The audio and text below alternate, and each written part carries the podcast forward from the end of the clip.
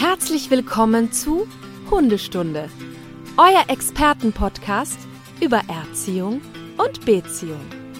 Von und mit Conny Sporrer und Marc Lindhorst.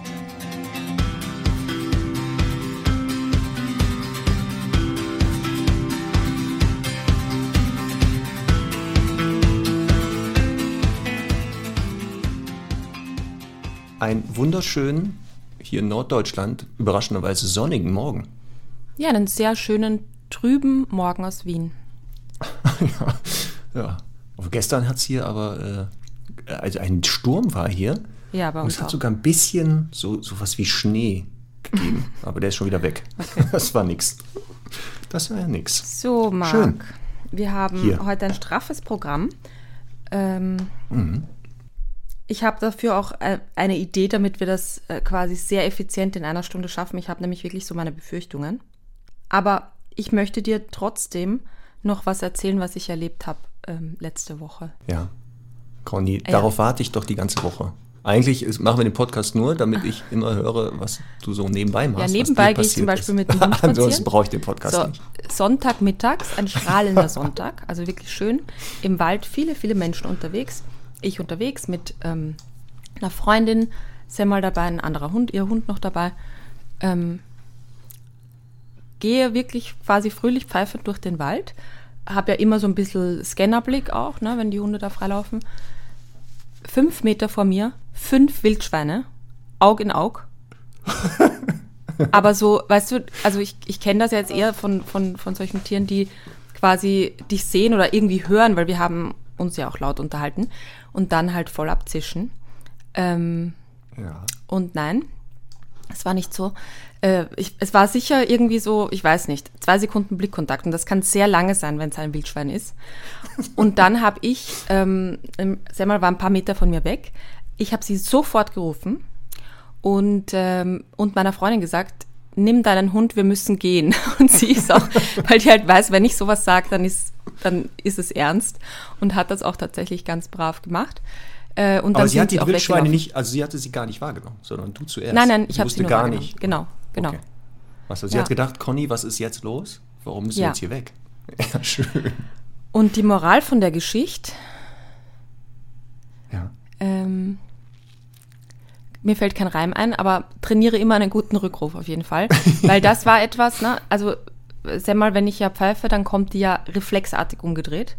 Ja. Und ähm, sie hat die natürlich auch noch nicht gesehen. Also wenn sie sie gesehen hätte, hm, weiß ich auch nicht, ähm, wenn die da weglaufen. Aber zumal sie halt mit ihrer Freundin da eh schon unterwegs war und on fire. Aber ja, also ne, das, das wäre einfach chancenlos gewesen, wenn ich da jetzt sagen hätte müssen, Semmel, da schau her, leckerli. Und so, deswegen. Also Ja, das wollte ich aus meinem Leben erzählen. Ja, aber ich, so wie ich Semmel jetzt kenne und einschätze, glaube ich, dass die fünf Wildschweine eher die, äh, die, die Hufen, ich glaube, die haben auch Hufen, ne? nennt man das bei denen, ich weiß das gar nicht, in die Hand genommen hätten Nein, die haben und panisch Klauen, oder? wären. Haben die nicht Klauen? Oder klauen. Ja, Man sieht wieder mein gefährliches Halbwissen, was das betrifft. Aber ich bin ja auch kein Wildschweintrainer, deswegen darf ich das ja auch haben. ja. Ähm, Bitte ich schickt glaube, uns keine Nachrichten, wie die Wildschweine heißen. Ja. Nein, bitte nicht. Aber ich glaube, Semmel hätte sie heldenhaft, wie sie ist, in die Flucht geschlagen. Ja. Ich weiß Ach, nicht. Also ist es ist eh egal. Ich habe natürlich nicht nachgedacht, weil für mich ist halt immer im Kopf, wenn die Frischlinge haben, ähm, ist das doof Ja. und die können die jetzt um die Jahreszeit gar nicht. Aber trotzdem habe ich halt. Der Teufel ist ein Eichhörnchen. Vielleicht ist ja da So eine ist dabei, die dachte, so außerhalb der Zeit habe ich jetzt Kinder. Ja, Weiß man genau. nicht. Nee. Ja. Sehr gut. Ach, siehst du. Wieder Aufruf an alle, Abruf üben. Genau. Ja. Kommen wir aber auch gleich zu. Ist ja unser Thema heute, ne? Ja. Wird ja wahrscheinlich anderem. auch ein Teil davon sein. Aber wir müssen natürlich ein paar Sachen vorher abarbeiten. Bevor wir jetzt inhaltlich, Ja, fachlich mal hau wieder raus. werden, müssen wir ein paar Sachen abarbeiten. So, passt auf. Neue Morgenroutine ab jetzt für alle. Also Podcast hören und direkt danach Ö3 auf die Seite vom Ö3 gehen Mhm. und da den Ö3 Podcast Award suchen. Da gibt es da irgendwo so ein, so ein Feld, da kann man draufdrücken. Und dann drückt ihr da auf Mitmachen und dann tragt ihr da Hundestunde ein mit Conny Spohr und Marc Lindhorst und warum ihr diesen Podcast hört. Und das macht ihr jeden Tag einmal bis zum 6. Februar. Ich wiederhole, ich möchte diesen Award. Ich möchte Liebe den Stundis, haben. es wäre total nett, wenn ihr jeden haben. Tag abstimmen würdet, jetzt noch, um das nochmal höflich zu formulieren. Ähm, ich, ich, ich kann so eine kleine, wirklich ein kleines Highlight anteasern. Ähm, Marc hat nämlich zu mir gesagt, er, er will, dass wir dann da auf der Bühne stehen, im Smoking, ich im Abendkleid So. und uns diesen Award Ja. abholen, so wie bei der Oscarverleihung. Ich muss dazu Ja. sagen, die Verleihung findet ungefähr wahrscheinlich um 6 Uhr morgens im Ö3 Frühstücksradio statt. Nein, Ähm, nein. trotzdem fand ich das so lustig, äh, dass wir gesagt haben, wenn wir den gewinnen, dann kommen wir natürlich tatsächlich sehr aufgemaschelt, wie man bei uns sagt. Also Conny, Marc auf jeden wir- Fall im wenn- Smoking und ich auch in So. Abend, äh, Also Abendrobe. nochmal. Ja. Zum ersten Mal wird der Ö3 Podcast Award, wenn wir beide den gewinnen, in Mhm. einer. Ich, warte mal, wo findet denn immer der Wiener Opernball statt? das dachte ich wäre die Location. Wiener Staatsoper. Ja. So, das dachte ich Ja. wäre die Location. Ja. Mit ganz großer Bühne, Showtreppe, Orchester. Wir tänzeln darunter wie Fred Astaire und, und Ginger Rogers. So habe ich mir das vorgestellt. Also ihr seid, also nochmal, ihr werdet sehen, wenn, ach was, das ist gar nicht, der Konjunktiv brauchen wir nicht mehr. Die Verleihung ist auch im Februar, glaube ich. Ne? Dann werdet ihr das sehen. ja. So, haben wir. Also, Podcast Award abgehakt. Dann, ähm, wir haben ja zur, oh, nächste Woche, es ist ja schon die 50. Folge. Das heißt, über 50 Stunden, weil wir ja immer meistens über Hundestunden produzieren, ähm, haben wir ja jetzt über 50 Stunden Hundestunde-Material. Das heißt, theoretisch kann man zwei Tage, über zwei Tage, konstant Hundestunde hören, wenn man das schafft. Cool. Das ist toll. Das ist super, oder? Das ist Also so ein ganzes quasi Wochenende. Ja, eine Fahrt machen. nach Frankreich, eine Autofahrt nach Frankreich und wieder zurück. Super, genau. Toll. Und als äh, wir haben ja unsere Stundis aufgefordert, uns so äh, ein, ein Soundfile, so ein Schnipsel, so eine Art Lobhudelei zu schicken. Das machen die auch fleißig. Ganz fleißig. Ich glaube auch, ich glaube auch, dass, äh, dass wir jetzt langsam aufpassen müssen, dass diese Lobhudelei nicht länger als eine Viertelstunde dauert. Aber vielen, Ja. vielen Dank dafür. Das ist total lieb und eure Nachrichten Ja. haben uns echt gerührt. Ja, ich höre mir die, also ich habe auch schon überlegt, ob ich mir die nicht als Klingelton mache beim Handy immer. Dass ich dann immer, wenn jetzt das Telefon klingelt, dass sowas kommt. Weil mich freut Ja. das ja auch. Ich, ich bin ja total glücklich. So, dann gucken wir das. Ach so, und dann, hupala. Ähm, wir hatten doch mal äh, in einer der Folgen die Theorie oder sowas wie eine Theorie aufgestellt.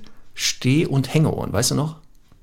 Ja. dass wir doch gesagt haben, hat vielleicht die Ohrform Einfluss darauf, wie gut trainierbar, erziehbar der Hund ist. Ähm, das ist ja keine offizielle, echte Studie, aufpassen Stundis, ne? Das ist eine Ja. Hundestunde-Studie, die hat natürlich den Anspruch der Wissenschaftlichkeit und, und den, manchmal der- auch den gleichen Wert. Ja. wollte ich ja gerade sagen. Also kann man auch, wenn man jetzt zum Beispiel irgendwo gerade studiert, einreichen als Quelle. Also das gilt. Das gilt dann auch als Quelle. Muss Mhm. man nur nennen, Hundestunde mit Conny Sprong und Mark Linton, wird offiziell anerkannt. Also an jeder Uni, die Mhm. Professoren wissen sofort, worum es geht. Ähm, also wir kriegen immer noch weiter ähm, Bilder mit Hunden und so ein bisschen Infos. Macht das bitte weiter. Wir brauchen noch so eine gewisse Anzahl, bevor wir irgendwas dazu sagen können, so richtig. Also ich habe ja dann auch eine, eine grobe Theorie, aber im Moment, die Wirklichkeit zeigt das noch nicht. Ja, aber, aber Marc, im Prinzip müssen wir dann hinfahren und uns alle Hunde dann auch selber anschauen. Weil Ja, das ich ist hatte ja zum dann Beispiel Teil gestern zwei. auch wieder einen Kunden, der auch meinte, der ist, äh, die Hunde sind ganz gut erzogen und die Mhm. waren halt, also auf einer Skala von 1 bis 10 und 10 ist das Beste bei 1. Ja. Ähm, Ja. Aber ich hätte das früher ja auch immer von meinem Hund behauptet. Ne? Der kann Sitzplatz. Das ist ja eine Definitionssache. Ja, Es ist ja eine absolut. Definitionssache. Also Genau. was heißt denn Erziehung? Ne? Aber Ja. wie gesagt, also Stundis, fleißig weitermachen. Ihr könnt auch gerne mit, Ein mit, mit Einverständnis von Freunden, Bekannten, Nachbarn oder Spaziergängern deren Hunde fotografieren und Mhm. dann gucken, Hänge- oder Stehohren, wie sind die denn so drauf? Mhm. Und genau, spannend ist, auch ganz viele Postings gerade zum Thema Wischler-Typ, Terrier-Typ. Mhm. Das ist immer spannend. Ich, ich höre, also dadurch sehe ich immer, wo sind die Studis gerade, in welchen Folgen hängen die noch fest. Also das ist sehr Ja, ja, spannend. total, Das ist so eine das stimmt. Zeitreise. Das stimmt. Plötzlich überschwemmt das unseren, unseren Account. Aber finde ich auch gut. Weitermachen. Ja, voll. Hast du meinen Sprachkurs gesehen? Dein Sprachkurs? Ja, Ungarisch für Hundemenschen. Ja, sehr gut. Der war gut. Ja. Den fand ich sehr Ich bin ja gut. ganz leicht pedantisch bei solchen Sachen. Aber ich, Ich möchte dazu sagen. sagen, ähm, Ja. ich habe ja Wischler auch immer falsch geschrieben. Immer. ja. Und ich weiß nicht, wie ich dann drauf kam, aber dann hat mir mal eben eine Ungarin da erklärt, ZS, also es wird als Sch ausgesprochen, deswegen Genau. Wischler. Man schreibt den mit ZS. Und SZ, wie beim Kuwas zum Beispiel, wird als S ausgesprochen. So, jetzt habe ich es auch nochmal So. gesagt. Genau. Ich habe das auch mal welcher Kuwatsch gesagt, aber jetzt Ja. Kuwatz heißt das Ich wohl. hörte davon. Ja. Ja, sei mir verziehen. Sei mir einfach verziehen. Das wurde dann von mir falsch wahrgenommen wohl. Das ist Sehr eh ein gutes gut. Stichwort. Ich muss dich nachher noch fragen, ob du äh, Studien, Online-Studientage von mir übernehmen kannst. Ich notiere mir das mal. Zum Thema Rasse im Übrigen. Frau Sporrer, während des Ja. Podcasts Ja. fragst du mich gerade, ob ich im Rahmen der Ausbildung der zukünftigen Partner und Trainer in unserem Dogs-Netzwerk, Martin Rütter Dogs, einen Tag übernehmen kann. Ja, weil jetzt, jetzt jetzt, so stehst du unter Druck Sind und kannst jetzt nicht so Nein weit? sagen. Ja. Sind wir jetzt so weit, dass wir hier solche Sachen. Also pass auf, ich hätte auch noch so andere Sachen dann. Also Stichwort die Steuererklärung, soll ich die nebenbei noch machen? Also ich kann dir ein paar Sachen noch wegheften. Ja, ich mach wenn das immer. Ja das, ja, das merke ich auch. Ja. Das merkt man deiner Aussagequalität manchmal, dass du da nicht aufpasst, sondern wieder irgendwas anderes Herr Lindhorst, also bitte. So, jetzt prüf irgendwas ab. Ähm. Ja, nix ist. Ja, weißt Ja. du, ja, prüfen muss ich eine Sache. Eine Sache muss ich prüfen. Denn viele Stundis wissen das ja. Hausaufgaben. Es ist wieder Hausaufgabenzeit. Hm. Hausaufgabenhefte raus. So, dann schlagt mal auf. Hm. Hausaufgabe von letzter Woche war Fachbegriff ähm, der Koprophagie. Das errätst du nie. Aufgabe war ja, ne? Gott sei Dank, das weiß ich noch. Das Es ist raus nämlich- ja, Ja. ja, ja. Dann darf Conny mal Ich fühle mich versuchen, total das uns zu erklären. Ja, soll auch. Ich möchte, dass du jedes Mal dieses Gesicht machst, wie in der Schule ertappt, wieder gequatscht mit der Nachbarin und nicht aufgepasst. Und dann heißt es, Conny, komm mal an die Tafel.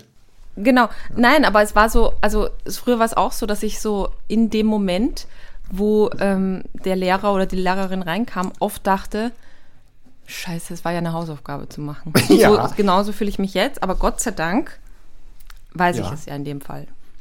Ja, dann mal los, Frau äh, Spohr.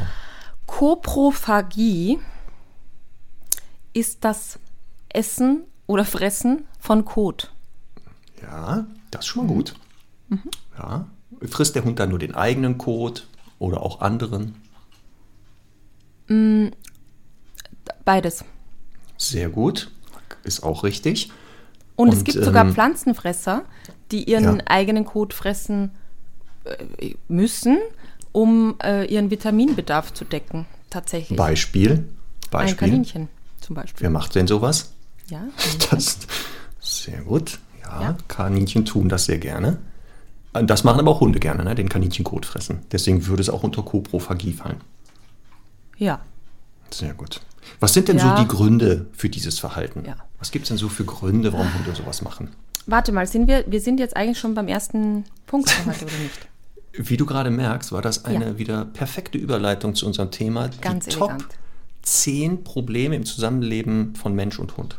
Mhm. Wir haben ja heute das Thema, was sind so die Klassiker? Ähm, wo kommen die her? Und so auf die Schnelle mal ein paar Tipps, was man machen könnte. Aber aufpassen, gerade. auch das immer gerne genommen. Wie So, man passend. kann das jetzt leider nicht sehen. Ich beschreibe das mal, weil wir ein noch Hörmedium sind.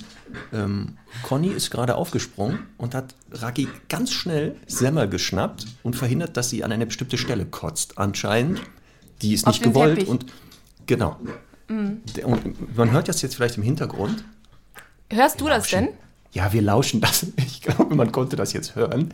Dieses typische Geräusch, was dich nachts um 3 Uhr aus dem Tiefschlaf hochkommen lässt. Dieses Absolut. Katzen machen das ja auch gerne. Und das ist gerade passiert. Man Ja. sieht das, ne? Also das ist reflexartig, springt man sofort auf. Ja. Und da kommt auch anscheinend etwas raus. So. Also sprich mal weiter. Ich habe dich ja nach wie vor im Ohr. Ähm, Ja, also Conny Minute, wird um sich das kurz, wegzumachen. genau, Conny wird sich kurz um dieses sogenannte Feedback, was der Hund gerade gegeben hat, anscheinend zu unserem Thema. Sie muss sich da leider darum kümmern und das wegmachen. Aber, genau, ich aber rede, so die, rede weiter. Ich, genau. ich rede natürlich weiter, während Conny das macht. Und jetzt kann Conny natürlich nur jetzt nicht antworten auf die Ursachen für die Koprophagie, das Kotfressen. Ich werde mal so eine Übersicht geben über diese Ursachen, denn das ist das Spannende jetzt, Stundis. Je nachdem, warum euer Hund das Verhalten zeigt, müsst ihr natürlich andere Sachen tun. Und das werden wir auch nachher sehen, ähm, dass diese klassischen Probleme im Zusammenleben mit Hunden immer mindestens eine Ursache haben. Und je nach Ursache muss man ähm, das Training verändern. Also Koprophagie bei Hunden erstmal nicht ein unnormales Verhalten. Also nicht alle Hunde zeigen das zwar, aber wenn es ein Hund zeigt, ist der jetzt nicht gestört. Ist auch per Definition kein Problemverhalten für den Hund. Also die Hunde haben damit kein Problem, den Kot zu fressen, sondern ja eher wir. Und so die klassischen Ursachen für Kotfressen, einmal ähm, kann es sein, eine Mangelerscheinung, also im, in der Nahrung des Hundes fehlen anscheinend irgendwelche Nährstoffe, die er sich vielleicht über das Kotfressen zurückholt. Oder auch gerne genommen Hunde, die einfach konstant Hunger haben. Also die keinen Schluss kennen. Und auch wenn man denen ausreichend Futter gibt aus Menschensicht, sagen, ja, ist ja ganz nett, was da auf der Packung steht, aber das passt ja gar nicht zu mir. Ich fresse auch draußen noch gerne, was ich finde. Äh, Charlie ist auch so ein Typ, ne? Also der neigt ja auch dazu, draußen vermehrt Sachen zu fressen. Kot zum Glück nicht. Da muss man echt sagen. Ja, aber ich glaube, es ist nicht immer Hunger, sondern manchmal auch einfach Appetit, ne? Also ist ja bei uns auch so mit Schokolade zum Beispiel. Genau. Manchmal so kann es auch das sein. Einfach so ein Snack, ne? Ja. Genau. Also das sind so die Dinger. Und dann gibt es auch Hunde, die ähm, gelernt haben, draußen ist es oft langweilig mit ihrem Halter. Also es passiert nichts. Man latscht zwar da gemeinsam durch die Gegend, aber es so. passiert null, es entsteht Langeweile. Der Hund kommt zum ersten Mal an einen Kothaufen vorbei, ist neugierig, geht dahin, schnüffelt, leckt mal und denkt, was ist das denn? Und plötzlich endet die Langeweile, weil der eigene Halter oder die Halterin wie eine Tarantel über die Wiese rennt, den Hund da anschnauzt, der springt beiseite, weil er sagt, ach du Schande, was ist denn hier los? Ist es dein Kot? Der Hund vermutet natürlich, ist der Kothaufen der Halterin, die möchte den jetzt fressen. Und weil er ja der Wischler-Typ ist, geht er beiseite und sagt, nein, dann frisst du doch den Kot. Ähm, aber für das Wegtreiben oder Wegscheuchen, ne, die Halterin sagt, ah, ein Glück, er hat es nicht gefressen, lobt sie ihren Hund und gibt ihm sogar noch ein Leckerchen und der Hund lernt, okay, um an Leckerchen zu kommen, Scheiße fressen. Also ja. Äh, leider falsch aufgebaut, das Verhalten. Oder ähm, um also Aufmerksamkeit zu bekommen, ne? Einfach. Genau. Reicht ja. Auch. Genau, das ja. kann auch sowas sein. Das sind so die Klassiker. Ähm, natürlich gibt es auch noch Krankheiten, Pankreasinsuffizienz oder sowas. Ähm, die können auch dazu führen, dass der Hund ständig Kohldampf hat oder sowas. Ne? Ähm, deswegen, man sieht also, ähm, da wird es heute hingehen, die Reise. Wir werden uns so die klassischen Probleme anschauen und immer wieder gucken, wo kommen die her, was kann man machen. Also einen haben wir also schon, Fressen von Sachen draußen, hier im Spezialfall den Kot. Was gibt es denn noch, was so im Zusammenleben mit Hunden manchmal anstrengend ist, Frau Sporer? Fällt dir noch was ein? Du meinst äh, zusätzliche Dinge, die, die, also jetzt abgesehen ja. vom Fressen. Okay. Genau. Ähm, was noch so anstrengend sein kann. Mhm. Warum kommen die Leute immer ins Training zum Beispiel ne, mit ihren Hunden? Was sind denn ja, so, so unsere Klassiker? Also ich sag jetzt mal, alleine bleiben. Ah, komm, da ist das Anspringen. Ja, komm, wir fangen mit Alleinbleiben an. Ach so, Moment, ja. Marc, pass auf. Ich habe ja. hier eine Eieruhr mitgebracht. wir dürfen uns, warte, lass mich kurz ausrechnen, mit jedem Thema. Ja. ja. Mhm, hm, hm. Naja.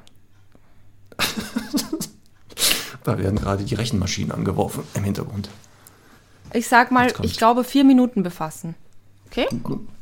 So, okay, um das ist jetzt schon utopisch. Wir versuchen das. Stundis, ihr kennt uns, ne? Es könnte eine Hundeüberstunde werden. Aber wir fangen mal so. an. Allein bleiben.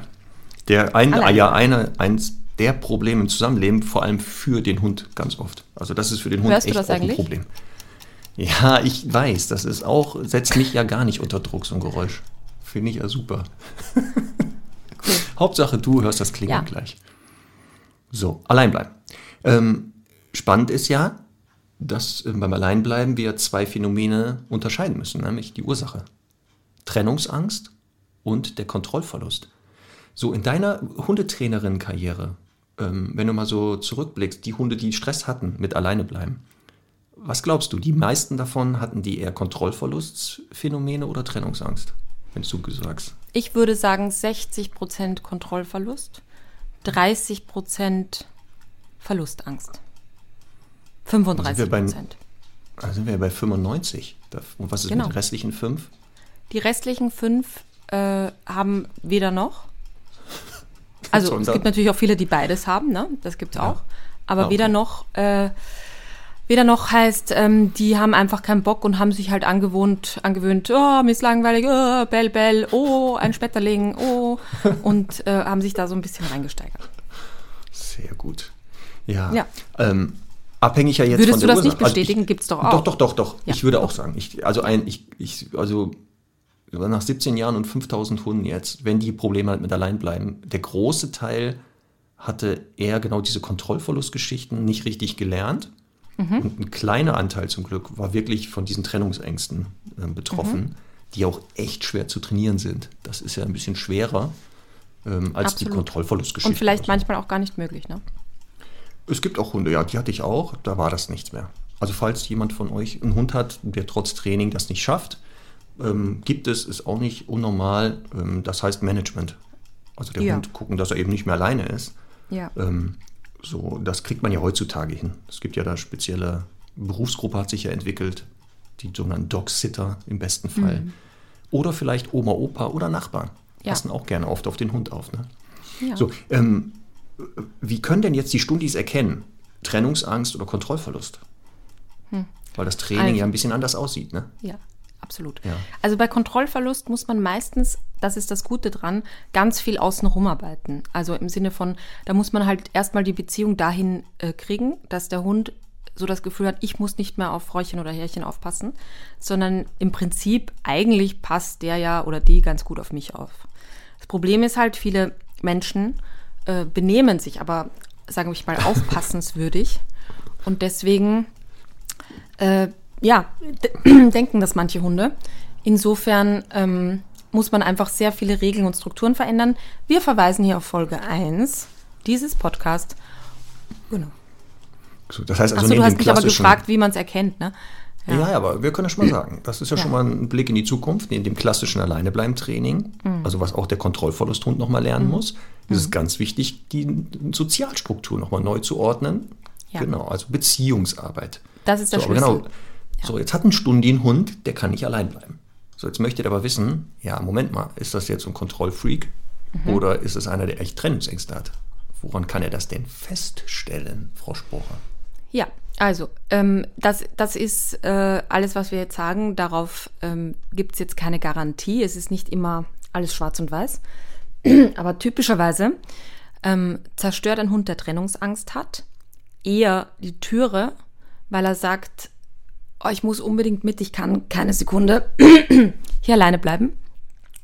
Ein Hund mit äh, Kontrollverlust, der ist eher, ich sage jetzt mal einfach gesagt, wütend und äh, zerfetzt zu Hause Taschentücher, äh, keine Ahnung, Teppiche und so weiter, kaut Dinge an, weil er halt einfach auch äh, Frust hat und natürlich auch natürlich ein hohes Maß an Stress hat, aber eine andere Form äh, des Stresses, sage ich jetzt mal.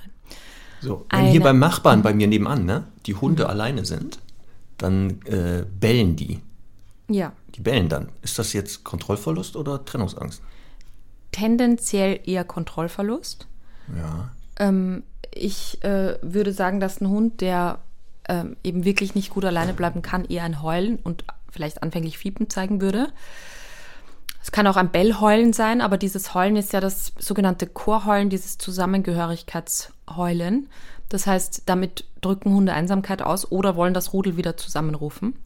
Und das ist immer halt ein ganz, ganz blöder ähm, Aspekt. Wenn das passiert, ist das immer sehr, sehr traurig und schade, finde ich, weil ähm, da sieht man halt echt, der Hund leidet wirklich, also wirklich massiv.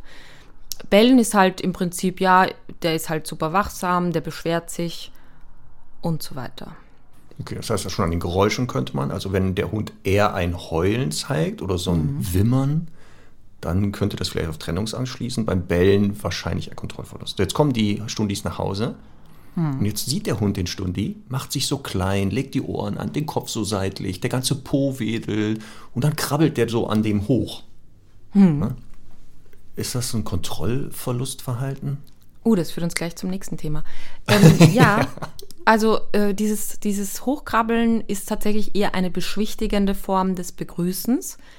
Ähm, ich sage jetzt mal, der Hund möchte am liebsten in den Maulwinkeln des Menschen äh, lecken und dieses eben dieses ähm, diese Licking Intention zeigen. Äh, muss deswegen an uns hochklettern. Das ist aber so ein ganz weiches, eben mit zurückgelegten Ohren und tiefen Wedeln und so weiter, ähm, so ein kindliches Gesicht machen.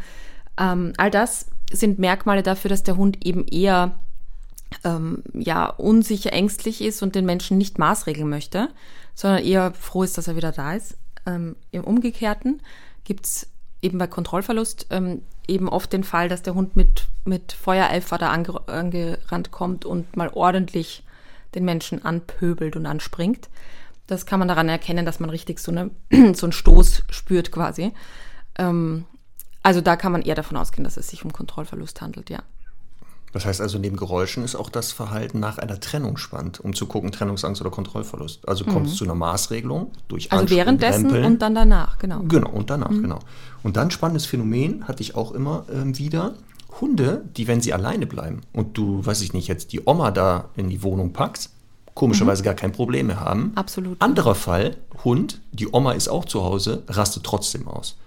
Das heißt, ist eigentlich für mich, genau, Ja. ja, Entschuldige. Das ist, ist genau, das könnte nämlich auch schon ein Hinweis sein, dass Hunde, wenn eine andere Person als der Halter zu Hause ist, etwas entspannter sind. Eher auf Das- Trennungsangst deutet. Das ist für mich ähm, der ausschlaggebendste Grund eigentlich oder die, der wichtigste Test. Ähm, weil wir, wir, wir testen das ja teilweise auch auf, auf dem Trainingsgelände. Da kann man das ja wunderbar nachstellen. Der Mensch geht weg, versteckt sich für eine Minute und dann schaut man halt währenddessen, also wie reagiert der Hund beim Gehen der Menschen, wie reagiert er während des Fernbleibens und dann eben auch beim Zurückkommen. Und ähm, wenn der Hund sich halt trotzdem volle Kanne beschwert, ist jetzt ein bisschen vielleicht auch ein bisschen verschwommener Test oder, oder nicht ganz, äh, ja, nicht ganz testbar, weil ähm, er, er das Trainingsgelände nicht kennt. Also in vielleicht einer gewohnten Umgebung hat, hat das ein bisschen leichter. Aber das ist für mich so das eigentlich der aussagekräftigste Test. Ähm, die anderen, alle anderen Aspekte sind halt, können auch mal so, mal so sein. Ne? Genau. Also es gibt verschiedene Gründe. Zum Beispiel beim Anspringen ähm, finde ich, da gibt's Hunde, die haben total Kontrollverlust, haben aber immer wieder eine auf den Deckel bekommen und springen einfach deswegen nicht. Das, mit einem guten Auge sieht man das auch ein bisschen. Und dann gibt's halt auch Hunde, die im Prinzip Kontrollverlust haben, aber dann doch sagen, oh, die Mama ist wieder da und dann hochklettern. Also, ne, das ist alles das ist nicht schwarz und weiß, aber so, das sind so Richtlinien. Genau, deswegen, was wir jetzt so zusammengefasst haben, mal auf die Schnelle, woran man das erkennen könnte, den Unterschied, ähm, das ist ohne Anspruch auf Vollzähligkeit und Richtigkeit, was du schon gesagt hast. Es gibt manche Hunde, die zeigen Verhaltensweisen, die passen überhaupt nicht zu dem Trennungsangstphänomen und umgekehrt. Und deswegen muss man da genauer hingucken. Und falls ähm, ihr selber als Betroffener oder Betroffene das nicht mehr erkennt, dann lasst doch jemand anderen mal drauf gucken. Wir haben ja ein ähm, Netzwerk von ganz vielen Hundeschulen, Österreich, Schweiz, äh, Deutschland, Italien, nördlich glaube ich. Ne? Südtirol, Mallorca. Südtirol, Mallorca Allerdings. haben wir jetzt auch dazu bekommen. Also irgendwo gibt es jemanden. Ähm, ja, wie trainiert man das jetzt? Theoretisch haben wir schon gehört, ob Kontrollverlust, bei Kontrollverlust ja auch. Der Hund muss nochmal lernen, alleine zu bleiben. Eigentlich wie beim Welpen. Also auch der Hund mit Trennungsangst wird wieder wie ein Welpe trainiert, in ganz kleinen Schritten wieder. Ich würde auch mal vorsichtig behaupten, auch ein Hund mit Kontrollverlust, der das noch nie konnte, muss im Prinzip müssen, müssen da erstmal die Hausaufgaben in Sachen Beziehung gemacht werden. Und dann muss man wahrscheinlich auch äh, in vielen Fällen eben mit diesen kleinen Schritten anfangen. Ja. Wichtig ist halt nur, wenn ihr das äh, verändern wollt, über, also parallel zum Training müsst ihr eigentlich sicherstellen, dass der Hund nicht mehr allein ist, außer ihr trainiert. Und daran scheitert das natürlich oft, weil man jetzt nicht sagen kann, ich habe jetzt hier zwei bis acht Wochen äh, frei und kann hier jeden Tag trainieren und in der Zeit habe ich den immer dabei. Das könnte manchmal das Training behindern. Aber das ist ja schon mal, guck mal, haben wir schon mal einen Punkt äh, von so klassischen Alleine, äh, Problemen im Zusammenleben, das Alleinbleiben. Super, wir sind auch erst bei Minute elf. Ähm, ich habe gerade festgestellt, dass meine Eieruhr tatsächlich kein Geräusch macht, wenn sie da ist. Ich meine, was ist denn das für ein Ja. Produkt? Ein schwedisches. Ja, dieser Hersteller ist bekannt dafür, dass der halt hochpräzise Eieruhren erzeugt. Eventuell ist sie kaputt. So. Ja, es könnte auch. Okay. Du hast zu viele Eier gegessen anscheinend in deinem Ja, Leben bisher. genau. Die Uhr ist schon so durchgenudelt, dass sie gar nicht mehr, die schafft das nicht mehr. Weißt du, was das Geheimnis wahrscheinlich ist? Aufpassen, Stundis. Wenn, schick das bitte Conny. Lifehack Eieruhr. Das, da findet die total gut. Am besten mit Video. Du musst diese Uhr überdrehen. Also du, wenn Ja. du zum Beispiel jetzt vier Minuten einstellst, musst du über die vier Minuten, also einmal komplett 360 Grad und dann auf vier Minuten drehen. Und da ist Stopp. Ich habe das gerade probiert. Ach so, okay. Das, ja. Na gut, aber ein, ein Stundi wird dir bestimmt mal als Lifehack so ein tolles Video. How to, how to stellst du Eieruhr. Ja, also ich würde vielleicht auch ähm, dann ein, ein Foto posten. ja, genau. Äh, vielleicht hat ja jemand zufällig das gleiche Modell. ja. Aber ich Ja, höre ja, dass eine Klingel eingebaut war, ne? Also es hört sich so an, als wenn da irgendwelche Bauteile vorhanden sind, die frei beweglich sind. Mhm. Also wir schauen mal, wie sich das Problem lösen wird. Jetzt hatten Ja. wir ja gerade, pass auf, wir können jetzt äh, ganz glatt übergleiten leiten zum, zu einem weiteren Problem im Zusammenleben. Beim Kontrollverlust haben wir gesagt, beim Zurückkommen, wenn ich nach Hause komme, eher kommt es zum Anspringen. Guck mal, da Mhm. haben wir gleich das nächste Problem im Zusammenleben mit Mensch und Hund. Das leidige Thema Anspringen. Ah, das nervt aber auch wie Sau, oder? Das ist aber auch. Wie Absolut. oft wurdest du in deiner Hundetrainerin-Karriere von Hunden angesprungen? Ich habe nicht Kreuze an. mitgezählt. Null bis zweimal, drei bis 500 Mal oder 500 bis 10.000 Mal. 500 bis 10.000 Mal. Ja, Und ich weiß gar nicht, ob bei 10.000 äh, das auf schon ist. Schluss ist. Ja. Ja. ja. weil aufpassen. Ne? Also es zählt ja auch mehrfaches Anspringen, immer einzeln. Also Hm. nicht ein Hund springt nicht zehnmal an, gilt als einmal anspringen, sondern das zehnmal anspringen. Ja, gefühlt auch. Also ich weiß nicht, gerade in der Anfangszeit, meinen ersten drei Jahren, wie oft ich da von Hunden angesprungen wurde. Also ich glaube, da habe ich schon tausende Springer bekommen. Ähm, und jetzt gibt es ja Menschen, die sagen, aber ist ja nicht schlimm. Ist doch jetzt nicht schlimm, wenn der Hund mich anspringt. Ja, Was dann soll das so denn? bleiben. Das ist okay. Genau. Dann dürfen die Ja. nur nicht äh, erwarten, dass er das eben bei anderen auch nicht tut. Was? Der, wie Ja. der Hund unterscheidet nicht zwischen dem eigenen Menschen anspringen und dass Er alle anderen Menschen das absolut. vielleicht doof finden. Also es gibt viele Hunde, die gelernt haben, den, die eigenen Menschen nicht anzuspringen, weil sich diese richtig verhalten, wenn er das tut oder verhalten haben. Ähm, das kann man aber von Fremden nicht verlangen. Deswegen ist es immer ein bisschen ein anderer Trainingsweg, zu sagen, was mache ich, wenn mein Hund mich, mich anspringt äh, und was kann ich tun, wenn der Hund andere anspringt. Darf ich das erklären? Darf ich das erklären? Äh, äh. Ja. Ja, du kannst es nicht aushalten, komm, dann Ja. leg los. Also mir ist es deswegen so wichtig, weil ich glaube, das ist einer der größten Irrtümer in der Hundeerziehung. Ähm, ich habe ganz, ganz viele Kundinnen und Kunden, die, äh, also die Stunde beginnt und so weiter und dann wird dem, dem Hund nach fünf Minuten langweilig und dann fängt er an, die anzuspringen. Und dann drehen die sich dauernd weg. Und äh, dann frage ich nach, was sie halt dann so machen und sie sagen, ja, wegdrehen und so. Das steht in ganz vielen Hundebüchern und es ist auch richtig, also es ist ja nicht fachlich nicht falsch, weil ich glaube, die meinen, die das schreiben, meinen ja, ignoriere den Hund.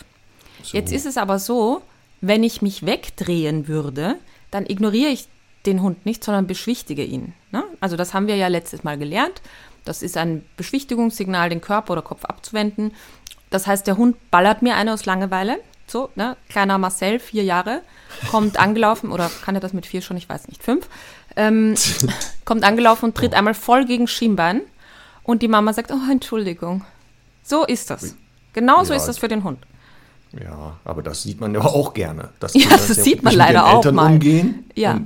die dann so sehr devot darauf reagieren. Aber du Absolut. hast recht, genau. Habe ich auch damals noch so gelernt, wenn man angesprungen wird, soll man sich so wegdrehen. Aber es kommt auf das, wie man wegdreht. Das ist nämlich der Unterschied. Ja, gar also man nicht. kann sich auch wegdrehen. Nein. Am besten wäre natürlich nicht wegdrehen. Nein, also, nicht wegdrehen. Aber wenn man sich schon wegdreht, dann darf man nicht sofort sich wegdrehen. Also nicht als Reaktion auf das Springen, sondern eher so wie dieses, jemand hat mich gerufen, also wenn man muss so tun, als wenn man gerufen wird, hinter, also von hinten, dann würde das vielleicht nicht als Beschwichtigung des Hundes gedeutet, aber ich würde auch nicht empfehlen, wegzudrehen. Habe ich nicht Also verstanden. Erklär geht. das nochmal. Also wenn man schon sagt, der Hund springt Ja. einen an Ja. und man soll das dann ignorieren, kann es aber nicht, wenn man frontal steht. Es gibt ja Menschen, die schaffen das nicht. Ja. Also den sagst du ja, passen Sie auf die nächsten zehn Sekunden. Einfach den Hund mal nicht wahrnehmen. Das, das hast du nicht ausgesprochen, gucken die den Hund ja schon an. Und dann kann es ja sinnvoll sein, zu sagen, drehen Sie sich weg.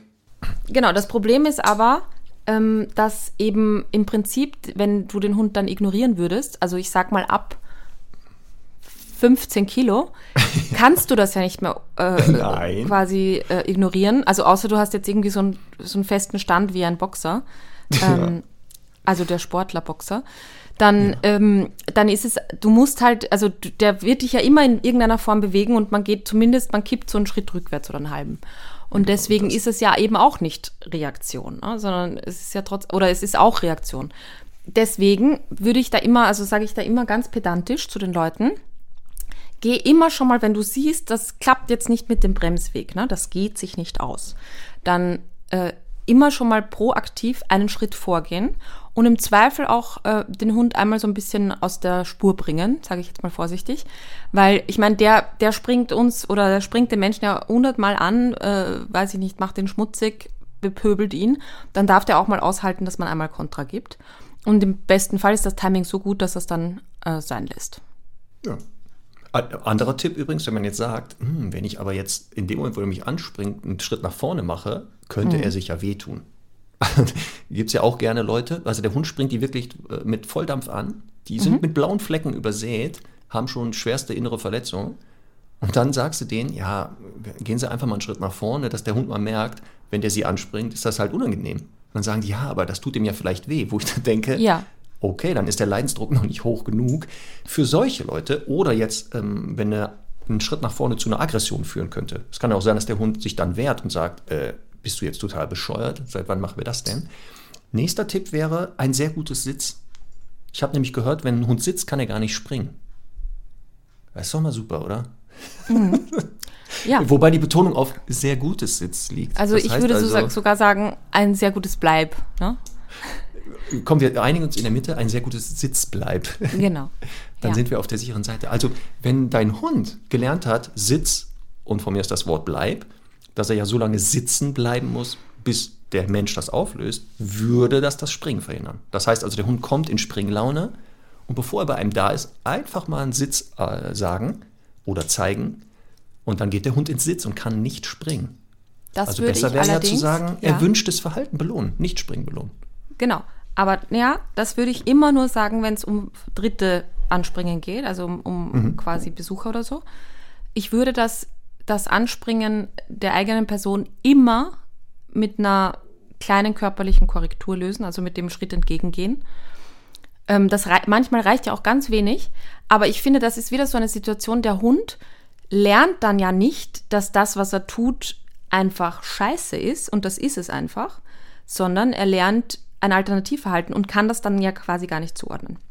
Und Anspringen ist so eine Situation, wo ich halt sagen würde, ich korrigiere das lieber, weil, ähm, weil ich möchte dem Hund sagen, das ist nicht in Ordnung, auch in der Zukunft niemals. Wenn es um, um jetzt- Dritte geht, Genau. ja. Ja.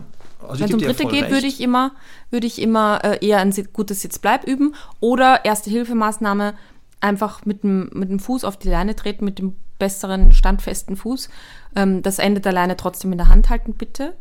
Und ähm, damit kommt er gar nicht zum Springen, wenn er Sitzbleib noch nicht kann. Und ansonsten Sitzbleib bis zum Exzess. Und da hast du ja schon den zweiten Tipp gegeben. Ne? Also Mhm. Leine, da sollte eine Leine an so einem Hund dran sein und man stellt sich so mit dem Fuß mit einem und wenn der Hund, äh, wenn es möglich ist, mit beiden, da wäre ich aber vorsichtig, weil wenn der doch mal hochspringt, ähm, Mhm. auf die Leine, sodass er eben nicht hochspringen kann. Er kann zwar bequem stehen, er kann sich hinlegen und hinsetzen, aber sobald er springt, springt er halt gegen Mhm. diesen Widerstand, sodass er auch merkt, ich schaffe das nicht mehr. Das Mhm. sind ja genau diese Übergangslösungen. Ich bin auch Fan, was du sagst, wenn es dieses Anspringen, korrigierende Anspringen ist, dann muss der Hund auch mal verstehen, pass mal auf, das ist falsch und da sollte auch eine Korrektur erfolgen. Jetzt kann es Mhm. aber sein, dass die Beziehung ja noch in der Schieflage ist. Und wenn man Ja. sich dann wehrt, wie gesagt, und deswegen, also wenn die beschriebenen Maßnahmen, Springen hat keinen Erfolg mehr, nicht dazu führen, dass der Hund schon von sich aus aufhört, sondern die Beziehung Ja. halt noch nicht geklärt ist, dann kann auch irgendwann mal der Punkt sein, jetzt muss es mal korrigiert werden. Ne? Ähm, aber das sind ja so die Sachen ähm, zum Thema Anspringen. Auch, wie gesagt, das Thema, ähm, was ja auch immer wieder Ursache ist für Einzeltrainings.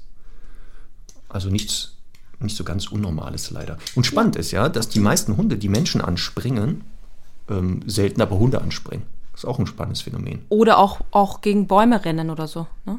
Ja, genau, die springen sie Ja. auch selten an. Es sei denn, Signal Bounce. Bounce oder Baum, so ne, beim Baum Ja. abklatschen quasi.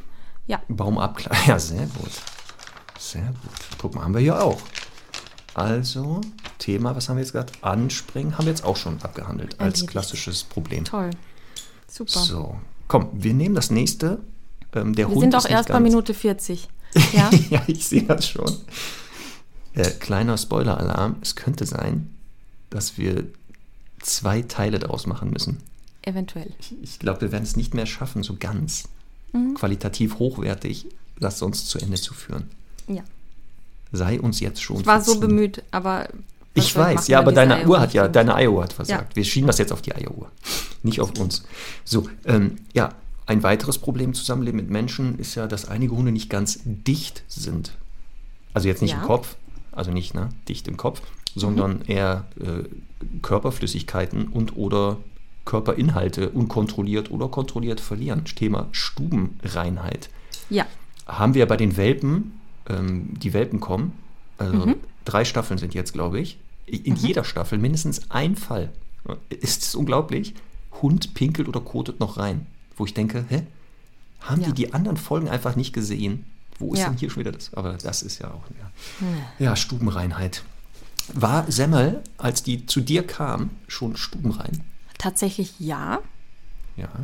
Ähm, ich kann mir eigentlich gar nicht erklären, warum, weil die hat ja nie wirklich in so einer Wohnsituation gelebt. Also ich glaube, da, wo die vorher war, war sie eher so mit kleiner Verschlag und bisschen Vorgarten quasi. Ähm, aber ich erlebe das immer wieder bei Hunden aus dem Tierschutz. Das war auch bei meinem zweiten Hund so. Der kam auch, der hat so mit fünf anderen ganz schlimm im Container gelebt. Ähm, also da in dem Tierheim, wo er herkam. Und und äh, da haben die mir schon gesagt, das kann sein, dass der eben sofort stubenrein ist, weil die finden das dann so eklig und sind so froh, wenn sie quasi mal ein sauberes Zuhause haben, dass das dann von selbst geht. Und das war tatsächlich so. Also ich hatte noch keinen Hund, der nicht stubenrein war, obwohl er eben aus dem Tierschutz kam. Ähm, nur Abby war halt inkontinent, aber das ist eine andere Geschichte. Ja, ja, ja. aber ist aber auch eine Ursache für Stubenunreinheit, organisches. absolut. Würde ja auch, ein, wenn es organisch ist, wie halt genau Inkontinenz im Alter, gerne ja bei Hündinnen, die dann auch noch früh kastriert wurden, übrigens aufpassen. Hat Es hat gar nicht, glaube ich, mit Frühkastration zu tun. Ja, generell schon mit Kastration. Das ist Ja. der Östrogengehalt, im, ähm, hat auch mit dem Blasenmuskel, mit der Schließmuskulatur zu tun. Deswegen könnte das sowas sein. Ja, Ähm, 30 aber das Prozent der kastrierten Hündinnen werden inkontinent. Genau. Und da ist es Mhm. über 20 Kilo, glaube ich, ist die Wahrscheinlichkeit hoch, dass sie im Genau. Alter eher inkontinent werden. Aber es kann auch bei Rüden passieren tatsächlich. Gibt es auch, genau. Mhm. Der große Vorteil ist ja bei dieser organischen, also wenn diese Blasenschwäche da ist, ähm, hormonell kann man bei Hündinnen ein ähm, bestimmtes Medikament geben, das in den meisten Fällen ja dazu führt, dass dann dieser, ähm, dieses, ähm, der Schließmuskel wieder fester wird. Ich weiß das bei Pina, die ist ja 16 Jahre Ja. alt geworden. Die wurde ja dann auch irgendwann im Alter inkontinent und da war das genauso. Dieses Medikament wurde gegeben und das führte wirklich dazu, dass die dichter wurde. Die wurde einfach Ja. dichter. Das Deswegen hilft auch das. tatsächlich oft. Ja. Gut. Deswegen muss man gucken bei Stubenunreinheit, ob es nicht halt ein organischer Grund ist. Da können wir Trainer nämlich gar nicht helfen übrigens. Genau, Also, und, äh, und natürlich auch überprüfen, ob es jetzt, also es muss ja, kann ja was Akutes sein, wie eine Blasenentzündung zum Beispiel, dass der Hund halt einfach dauernd muss, das kennt man, wenn man es selber mal gehabt hat, ähm, dann kann er auch nichts dafür. Genau, also die Blasenentzündung. Dann auch Harnsteine nicht unterschätzen. Also wenn Ja. Harnsteine vorhanden sind, führt das wohl auch zum unkontrollierten Ja. Absetzen von Urin. Genauso wie beim Rüden Prostataprobleme. Die drückt dann, wenn sie vergrößert ist, kann sie auch auf die Blase drücken, sodass es ist. Und auch was Spannendes in der äh, Vorbereitung Diabetes. Also wenn Zucker, der Hund Diabetes hat, kommt es wohl auch dazu, dass der Körper anscheinend dann vermehrt ähm, zu Inkontinenz neigt.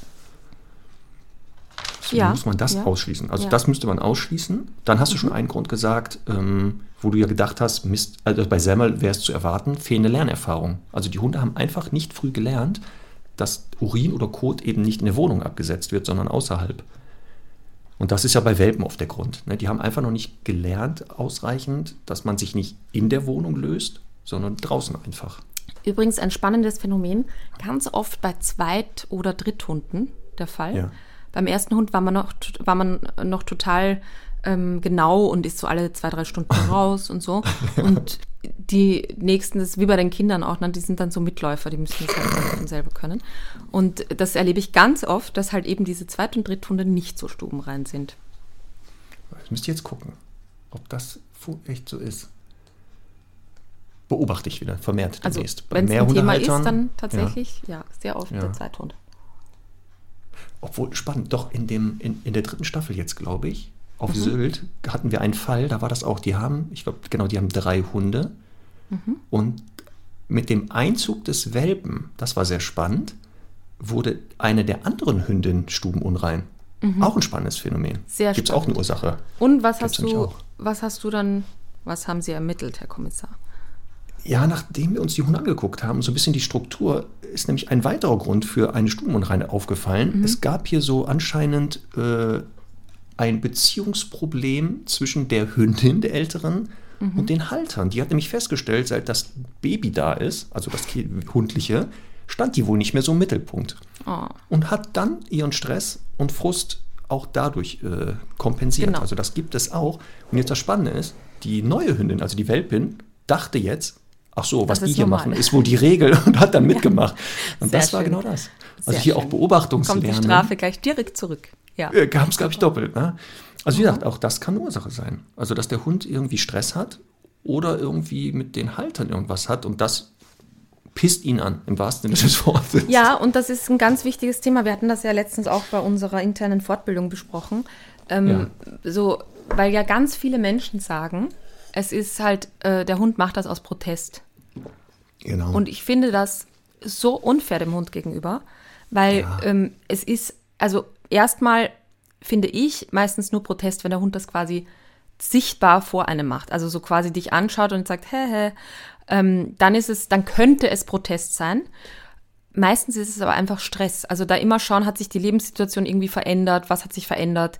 Ähm, Gerade eben auch manchmal bei älteren Hunden, die ähm, so einen strukturierten Alltag haben, ne? so wie im, im Altersheim, wo man halt irgendwie, keine Ahnung, zuerst die Tabletten nimmt, dann Frühstück, dann äh, Nachrichten schaut und so weiter. Und wenn sich da was verändert, ist das für alte Menschen und Hunde tatsächlich immer schwierig. Deswegen meistens ist es Stress und äh, meistens tatsächlich auch durch den Menschen verursacht. Ne?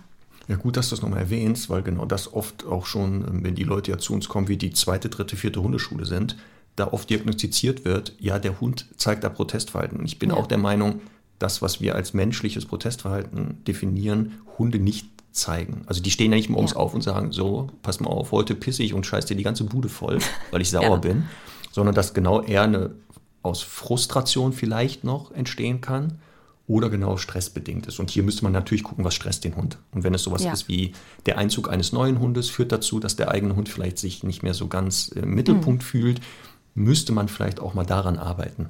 Mhm. Also auch an der Beziehung zum eigenen Hund. Mhm. Ähm, Wenn es Frustration ist, müsste man halt schauen, was frustriert ihn oder was mhm. stresst ihn denn da.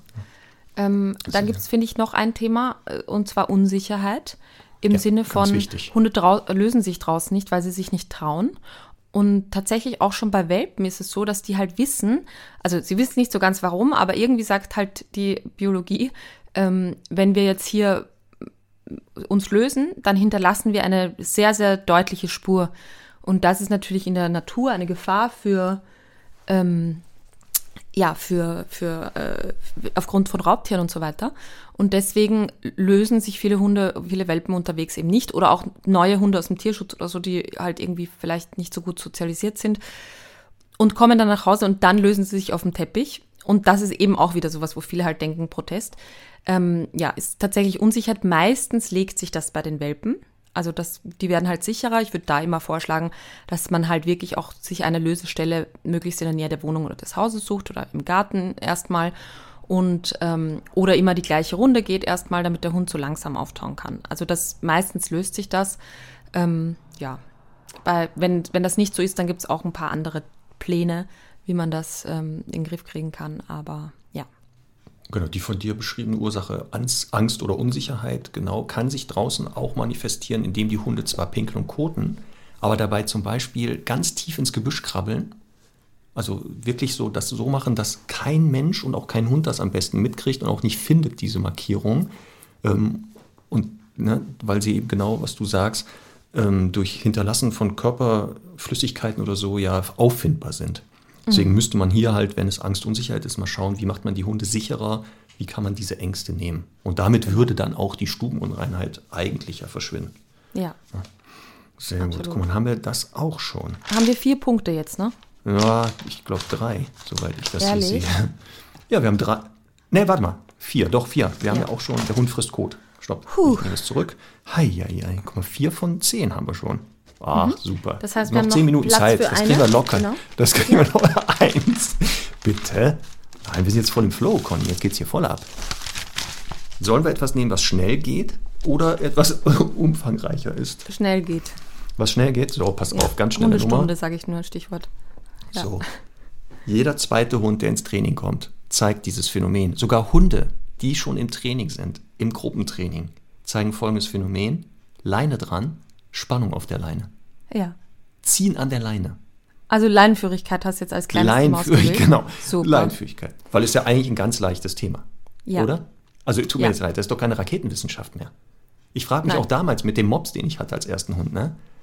warum ich damals einfach das nicht hingekriegt habe. Jetzt weiß ich auch warum. Weil alle Tipps, die ich da bekommen habe, für den Arsch waren. Ja. Und es lag auch ein bisschen an mir. Ich war nicht so ganz konsequent. Ich hatte irgendwann aufgegeben, das gebe ich ja zu. Ich habe jetzt eine Frage an dich, Marc.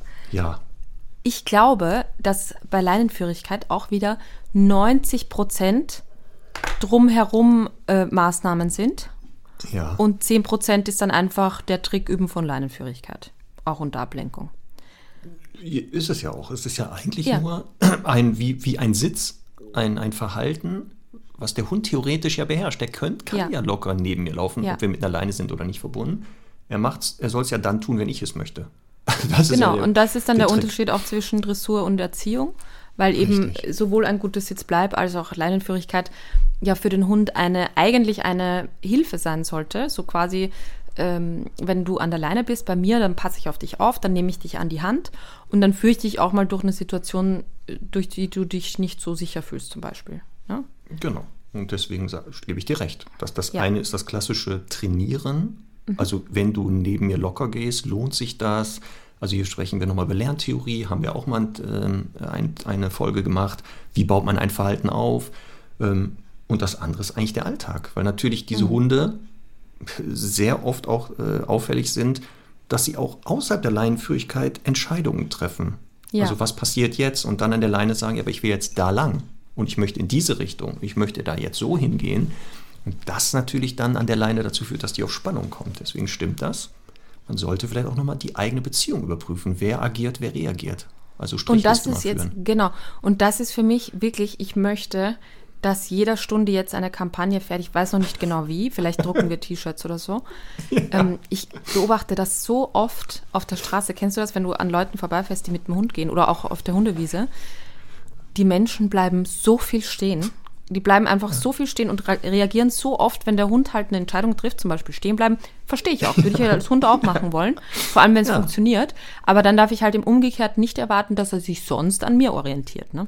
Oder auch, der zieht eben zur Hundewiese, ich gehe schön brav hinterher. Ähm, ja, also all diese Dinge, die äh, eben dazu führen, oder wir treffen einen Hund, der Hund zieht hin, man bleibt stehen, die wollen sich doch beschnüffeln. Ähm, der Hund, äh, keine Ahnung, bleibt an dem Baum stehen, weil da war ja ein anderer Hund und der Mensch bleibt schön stehen. Hast du mich damals mit Onno schon gekannt oder was? Du ja, beschreibst eigentlich so mein ich, Zusammenleben Ich glaube, das mit machen dem 90 Mops. Prozent der Menschen so, die Hunde Ja, haben. aber das Ja. war auch so schwer, weil der war ja noch Ich- so klein und dann wollte der da hin. Ich habe das doch auch alles gemacht. Aber es ist jetzt so schlimm, also als Trainerin da vorbeizugehen oder fahren und, und einfach nicht zu sagen, geh weiter. Ja, es, es wird schwerer, Sachen auszuhalten. Das, Ja. das gebe ich dir recht. Also es wird, ich kann dir schon mal sagen, ich mache das ein bisschen länger als du. Es wird nicht besser. Es wird eigentlich, also man, ich, manchmal habe ich auch das, das, ich möchte aus dem Auto springen, die Ja. Leute schütteln und sagen, Ja. hallo, was machen Ja. Sie denn da? Ja. Ihr Hund ist doch dadurch gestresst. Lassen Sie Ja. das doch. Das ist Ja. doch hier kein, kein Ja. Teufelswerk. Aber deswegen haben wir auch diesen Podcast. Und weißt du, jetzt, Entschuldigung, jetzt sind wir am Auskotzen. Ähm, weißt du, was ich jetzt auch ein paar Mal erlebt habe? Dass äh, Leute mit ihren Chihuahuas, die halt einfach ungefähr 8 Zentimeter groß sind und 500 Gramm haben, an mir oder vielleicht auch einer Gruppe Hunden vorbeigeht. Ne? Wir waren letztens, glaube ich, zu viert, vier große Hunde. Nein, vier, ich glaube fünf oder also ein paar kleinere, ein paar größere. Und da geht ein Mann mit seinem Chihuahua vorbei, un unangeleint. Und der Ja, Hund natürlich. sieht, oh, ach du scheiße Hunde. Und der Mann geht einfach weiter, als wäre nix. Ähm, sieht dann noch, der Hund bleibt stehen, sieht natürlich nicht, dass der sich in die Hose macht und, äh, und lacht. Und das habe ich jetzt Ja. danach wieder dreimal erlebt. Ähm, der hat einfach überhaupt kein Gefühl dafür und da braucht man sich nicht wundern, dass ein kleiner Hund, äh, gutes Stichwort, ein Kläffer wird.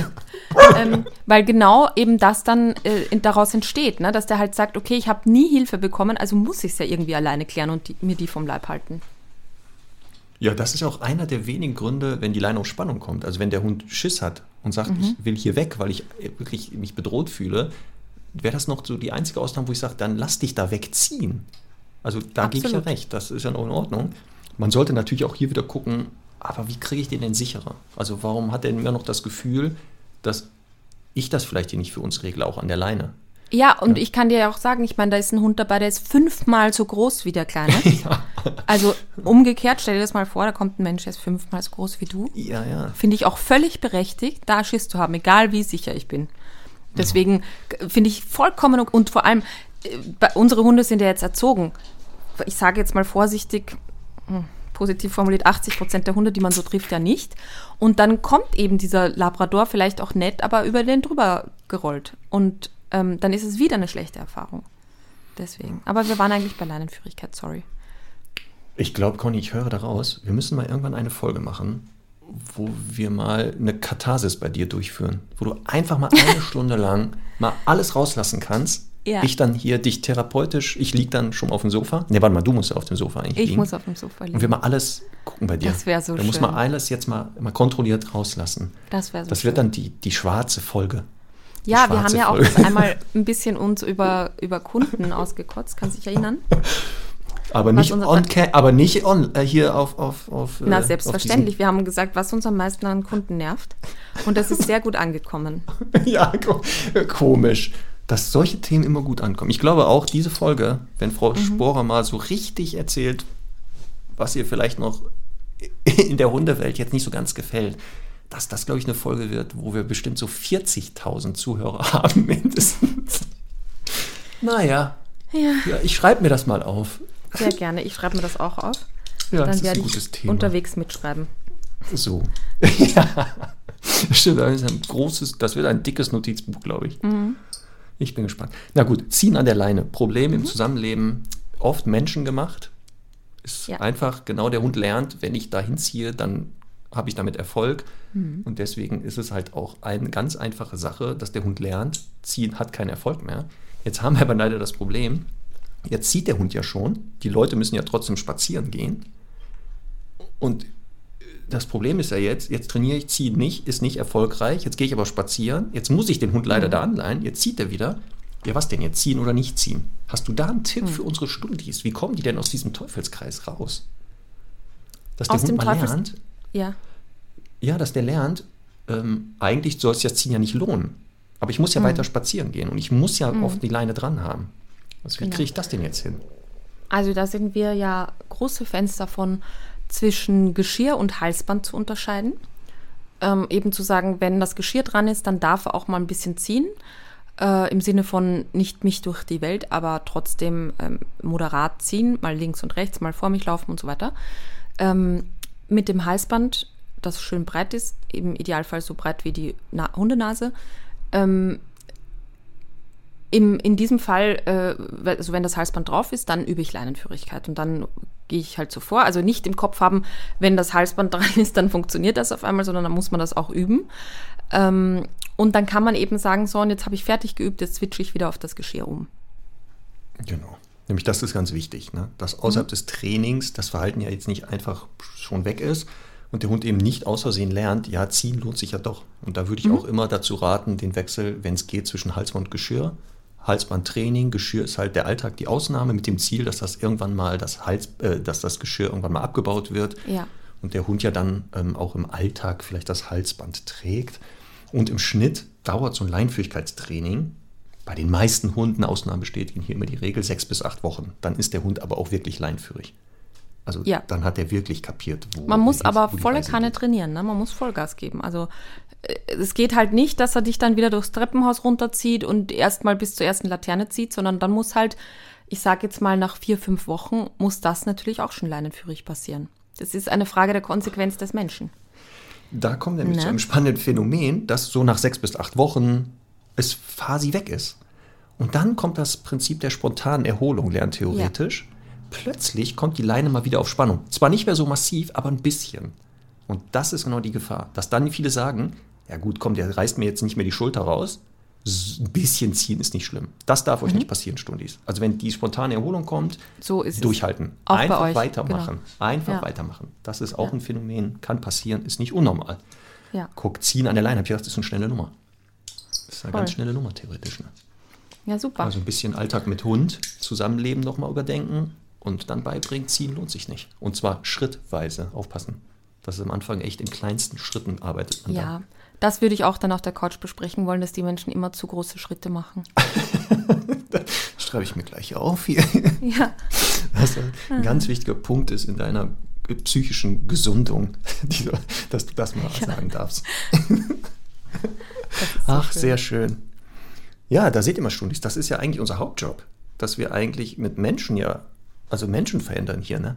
Und das mit den Hunden so eine Nebensache eigentlich ja ist. Dass ja viele Veränderungen dadurch kommen, dass die Halter sich verändern plötzlich, Sachen anders sehen, den Hund wahrnehmen, dessen Bedürfnisse respektieren und dem mal Alternativen bieten. Und selbst unter Trainern sieht man das. Das ist auch ein ganz wichtiger Genau. Prozess.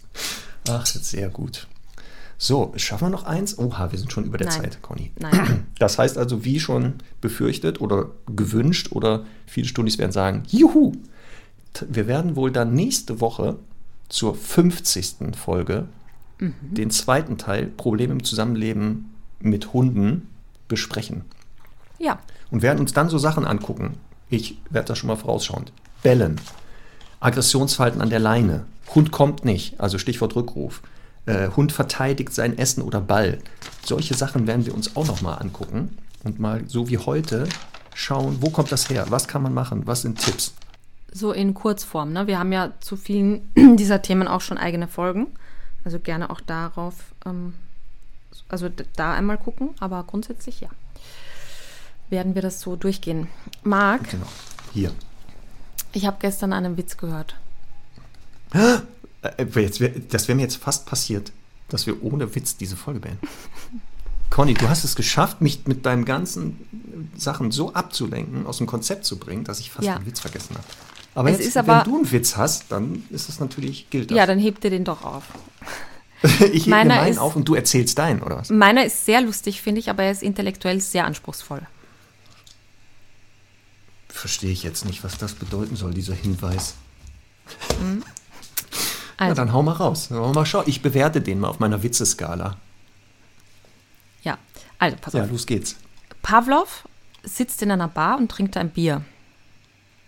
Plötzlich klingelt sein Telefon. Aha. Er springt auf, haut sich auf Ja. die Stirn und sagt: Mist, ich habe vergessen, den Hund zu füttern. Hä? Kannst du dir nochmal erzählen? Ja, ich, Ja. ich werde es auch vielleicht anders betonen. Pavlov Ja, sitzt du. in einer Bar und trinkt ein Bier. Plötzlich klingelt sein Telefon. Ja. Er springt auf, haut sich auf die Stirn und sagt: Mist, ich habe vergessen, den Hund zu füttern. Ja. Das, Das du- wäre eine sogenannte Konditionierung zweiten Grades. Theoretisch ja, ne? Ja. Er ja. hat sich selber sogar mitkonditioniert. Ja, finde ich sehr Ja. lustig. Finde ich lustig, wenn man ein bisschen drüber nachdenkt. Ja. Aber das setzt voraus, dass man auch weiß, wer Herr Pavlov war, ne? Damit hast du jetzt ganz viele ausgegrenzt, die vielleicht nicht wissen, wer Herr Pavlov war. Ja, weil sie die Deswegen Folge Lernverhalten nicht gehört natürlich haben. nicht. Ja, Also wir, wir reden ja nur mit fortgeschrittenen Stundis. sehr gut. Ja, Ja. das ist ein guter Witz. Also, aber er setzt wirklich voraus, man muss ein bisschen nachdenken. Ja. Ja. Ich finde ihn auch ganz gut, wenn man, wenn man ihn Ja. verstanden hat. Hm. Ja. Na gut. Ich kann es nicht Na aushalten. gut. Ich muss meinen erzählen, Conny. Ich kann das nicht aushalten. Ich, ich, ich, Ich hoffe sehr, gleich. dass er gut ist. Ja, pass auf. Mir ist nämlich letztens was passiert und ich, Mhm. ich, ich möchte dich vor diesem Fehler bewahren. Weißt du, wo, wo du mit deinen Hunden niemals hingehen darfst zum Einkaufen? Das ist mir passiert, leider. Auf den Flohmarkt. Ach, geil. Süß. So, da muss man auch nicht lange überlegen. Süß ist, Ist der so, der war gut, Ja. oder? Na Ja. gut, So. nicht. Süß war er. Das überleg, ob- obliegt dir gar nicht, so, die Qualität zu beurteilen. Das überlassen wir doch immer den Stundis. Absolut. Die hat zu 99 Prozent Ja. diese Witze super finden, habe ich Weil gehört. du ja so, die Nachrichten, die anderen Nachrichten nicht bekommst. So, ähm, ich, äh, Song für die Playlist, Marc. Hundestunde Playlist. ach, den, ach so, ja, genau. Ähm, was ist denn auf deiner Playlist? Was hast du dazu gemacht? ich jetzt noch nachschauen musste. Ich wollte eigentlich von den Ärzten gibt es ein Lied, Ja. ich sag jetzt mal über einen Schäferhund und eine Frau. Ah, das ist, Der ja, ist, da, kennst du das? Kennst du das? ja, der ist doch indiziert. Der gibt es bei Spotify bestimmt nicht, oder? Oder Doch. nur in so einer Kinderversion. Claudia hat einen Schäferhund. Nein. In der unzensierten Version. Ja. Ja, pack den Also, drauf. Ich kenne den. Nein, auf gar keinen Fall. Auf gar keinen Fall. Das ist sogar mir zu heiß. Warum hast du jetzt zum ersten Mal den Text gehört, oder was? ich tatsächlich kannte das nicht. Es ist eh äh, Schande über mich, aber ich kannte es echt nicht. Na gut, wir packen pass auf, ich bin heute schon- auf die Playlist. Aber natürlich darf man den hören. Ja, das ist jedem selbst überlassen. So, das wollte ich Es gerade ist also knapp an der Grenze zur Illegalität, sage ich jetzt mal. sagen. Deswegen war er auch mal äh, zensiert. Ah, tatsächlich, okay. Hier in Ähm, Deutschland. Ta- Echt? In Österreich? Ja. Das Nein. weiß ich nicht. So, So. also alternativ anstatt Ärzte. Ich bin heute schon, ich habe zwei Songs gehört. Äh, den Ja. nächsten, den einen packe ich das nächste Mal drauf. Ähm, Etta James mit Okay. Watchdog. Ich bin schon wirklich morgens, und das ist passiert nicht häufig, richtig durchs Wohnzimmer gedanced. Deswegen war Gibt's davon das ein Video? cooler Song. Nein. Wie du, na gut. So wie es von dir keine tanzenden Videos gibt. Vielleicht dann im Smoking mit mir. Ich, ich wollte gerade sagen, ich wiederhole nochmal Ö3 Podcast Award. Da wird's losgehen. Hm. So, mein Song für die Playlist ist leider nicht so ein, eigentlich so ein guter Laune-Song. Auch wenn die, Hm. die Sängerin Miley Cyrus eher für, dafür bekannt ist. Hm. Aber in ihrem Lied The Floyd Song Mhm. besingt sie ihren 2014 verstorbenen Hund. Mhm. Und das ist aber sehr schön, wie sie ihn da beschreibt in diesem Lied. Also, das ist Ja. so etwas für eher trübere Tage vielleicht. Und danach hört man dein Lied und dann geht's wieder. Genau. So, Schickt Herr Doktor ist wach geworden. Er hat Ja, seine hab's gesehen. Schlafstelle hinten verlassen, Es war sehr Guckt süß, mich- wie der wieder hinter dir geschlafen hier wieder hat und dir so ein Pudel an. aus dem Hals gewachsen ist. denn er sieht, ja, ja, ne? denn er hat festgestellt, wir sind über eine Stunde. Jetzt Jo. ist er dran und Charlie. Und damit beenden wir diese Hundestunde und freuen uns auf die nächste Woche, die 50. Folge Hundestunde. Ich wünsche dir So einen wunderschönen Tag, Conny. Mach's gut, aber nicht zu viel. so ist es. Werde ich tun. Ja, Bis zum dann. nächsten Mal, Max. Tschüss. Tschüss. Tschüss.